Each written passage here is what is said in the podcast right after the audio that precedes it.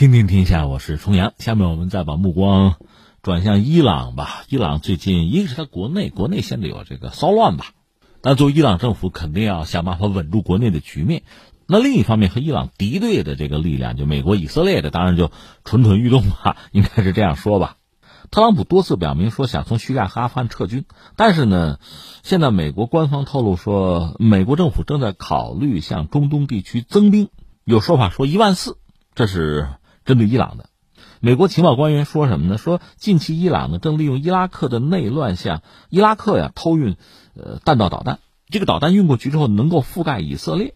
以色列总统内塔尼亚胡就呼吁说呢，趁着伊朗现在啊正是这个内乱反政府抗议嘛，趁着这个机会正是推翻该国政府的好时机。明说了。而美国媒体报道说，美国官员认为呢，就说特朗普政府在考虑提高。美国在中东地区的参与度，增派船只就舰只吧，军事装备啊，一万四千名士兵在考虑这个事儿。但是这个时候，伊朗有一个很有意思的表态，就是鲁哈尼是总统吧？一个是什么呢？表态希望和沙特阿拉伯恢复关系，正常关系。再就是，如果美国取消制裁呢，也愿意和美国坐下来谈。哎，是这么个状况。你说等等有点乱，是有点乱。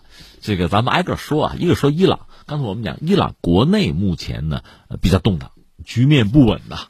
因为长期遭到制裁嘛，国内的经济形势不乐观，所以这时候政府出台的一系列政策都有可能成为导火索，也确实出现了针对这个政府的就反政府的吧一些示威啊，一些骚乱有，所以在伊朗国内目前呢，这个局面相对来说令人关注。而刚才我们说美国指责，因为这时候伊拉克也乱着呢。前两天我们刚关注，不是总理辞职吗？而伊朗和伊拉克目前关系尚可，至少在伊拉克的这个官方吧，政府内部有些什叶派和伊朗关系还不错。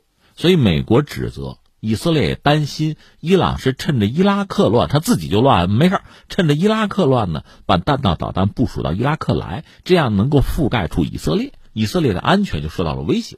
这是美国对伊朗的指责。而另一方面，伊朗呢？也放下身段，表示说愿意和沙特恢复正常的关系，甚至如果美国取消制裁呢，我们愿意和美国谈判。这是目前我们看到伊朗的态度。另外，伊朗对欧盟呢也喊话，就是说不要向美国屈服，因为美国撕毁伊核协议嘛，希望欧盟能够通过自己的努力哈，逼美国回到伊核协议中来。这个态度伊朗并没有变化，这是我们说清楚伊朗现在的状况。嗯，再说美国，美国其实始终是一个很矛盾的角色，因为我们看到哈。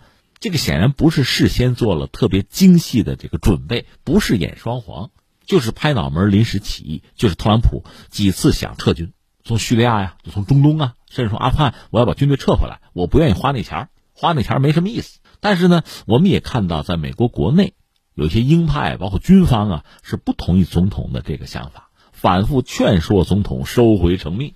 而特朗普最终呢，也没完全能够按照自己的意思啊，把军队真的撤出来。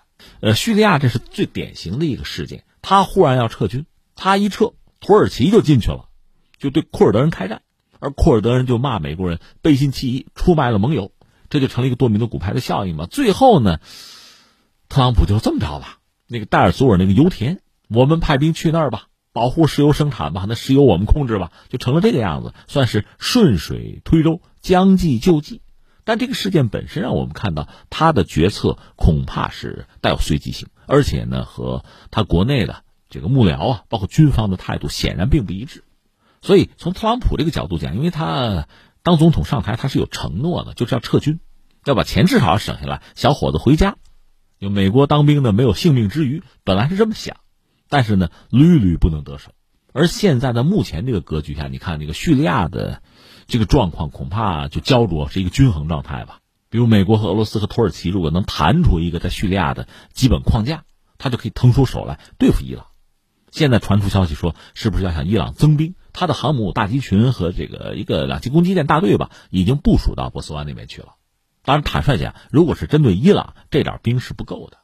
而伊朗呢也不示弱，甚至我看报道说，伊朗的无人机就飞到离美国的航母可能几十米远的地方。那无人机那个东西。呃，一个是伊朗的技术含量未必很高，而且上面没有人嘛，我喝着被你打下来，我就靠你近一点，你奈我何，也表明了一种强硬的姿态吧。这美国确实也感到很惊讶。当然，这两天我还看到一个消息是，美国伊朗问题特别代表叫布兰胡克吧，他是代表美国政府啊，是悬赏，就一千五百万美元的这个现金悬赏啊，希望找到一个伊朗的情报官员。就这个官员是伊斯兰革命卫队圣城旅的一个人，他叫做沙拉西，是一个情报指挥官。美国人希望得到这个人的情报。这个人现在并不在伊朗，他应该是在也门，是革命卫队这个派驻也门的圣城旅的情报部门的指挥官吧。美国希望通过了解他的信息呢，能够获取有助于美国破坏。革命卫队行动的一些情报，还有这么一出，这个斗争啊始终就没有停歇过。所以翻回来，我们再说美国吧。美国一直在对伊朗收紧绞索，这是没有问题，大政方针没有变化。但是，一个特朗普想撤军的这个念想，估计还会一直存在。这马上还得有一个总统连任的问题啊，承诺的事情总是要办，但是呢，显然是受到各方的阻碍，包括美国的军方。按照美国的军方的想法，那不仅说不是撤军，是要增兵的问题。现在，如果叙利亚这个问题和俄罗斯和土耳其达成了一种均衡啊，谈妥了之后，那可以专心对付伊朗了。所以才会有这个传言，就是要派一万四千名士兵到中东去，针对伊朗，给伊朗施加压力吧。当然，我再重复一下，我认为像伊朗这样一个国家，而且它是一个穆斯林什叶派的神权国家吧，它这个国家绝大多数人就是什叶派，在这个状况下，你说要对他动武啊，你就算推翻他的现政权。它整个这个人口的结构、宗教信仰的结构没有改变呀，那意义不是很大。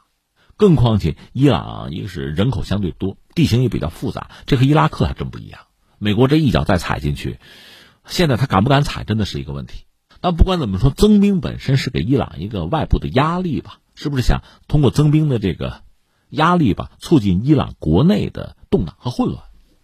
如果真是所谓不战而屈人之兵啊，只是通过这个封锁呀、制裁呀。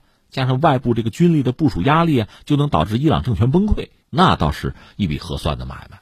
这是美国人的想法。翻回来再说，以色列就内塔尼亚胡，他本身现在受到贪腐的指控啊，压力很大。他最近对巴勒斯坦人就很强硬，你可以说这是出于他对国家利益的考量，也可以说他是在化解自身的压力吧。所以他现在直接跟蓬佩奥就讲，这这好时机啊！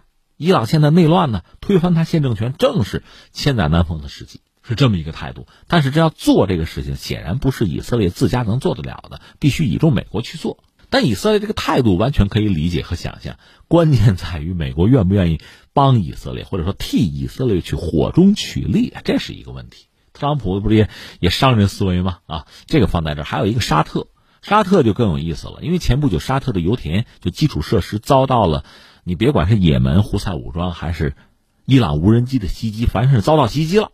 也有一定的损失了，他这个沙特阿美刚刚是完成世界上一个最大的这个 IPO 啊，这是他目前这个状况。但是我们说无人机袭击那个事儿，对它的呃石油的产量，对全球能源市场多多少少是产生影响。虽然当时我们分析影响不是很大啊，但毕竟是有影响。对沙特来说，这恐怕也是不可承受的压力啊。而且无人机袭击这个事件最直接的试出了什么呢？试出了美国和沙特的关系，就是沙特挨打。而且是石油设施遭到袭击，美国并没有真正帮沙特出头，就惩罚所谓的这个幕后黑手，没有做，顶多是声援和谴责而已。所以沙特在这个状况下判断，既然美国靠不住，不肯帮忙，那我的安全完全寄托在美国之上，那是不靠谱的。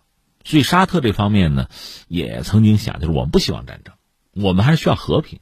那等于在这个层面上和伊朗呢又有所呼应。这不，鲁哈尼最近也嚷嚷说和平吧，谈吧，对吧？我们恢复正常关系吧。这样呢，沙特和伊朗的关系等于说是有所好转，这算是中东的一抹亮色啊。我们刚才把各方的这个利益、各方的言行啊都摆了摆，那我们只能说，截止到目前，我们看哈，原有的那个格局并没有发生根本的变化。另外，值得一说的是，可能二十号左右，鲁哈尼要访问日本。安倍去访问过伊朗嘛？呃，他要访问日本，呃，这可能也是在比较这个形势危机、剑拔弩张的关头吧。伊朗和日本，日本得算是西方阵营的一员吧，等于说是和西方阵营在接触，相信还会进一步的释放一些清晰的信号吧。总的来说，我个人理解，一个是伊朗现在确实内忧外患，但另一方面，这种内忧外患，伊朗也经历几十年了，有相应丰富的经验吧，所以拿捏分寸呢，他们应该有。一定的把握和能力，更何况真的是战云密布。比如说，美国和以色列真要对伊朗动手的话，相信欧洲和这个俄罗斯会坐不住，会居中调停，会放出一些风声来引导世界舆论。所以目前总的来说呢，大的格局并没有根本性的变化。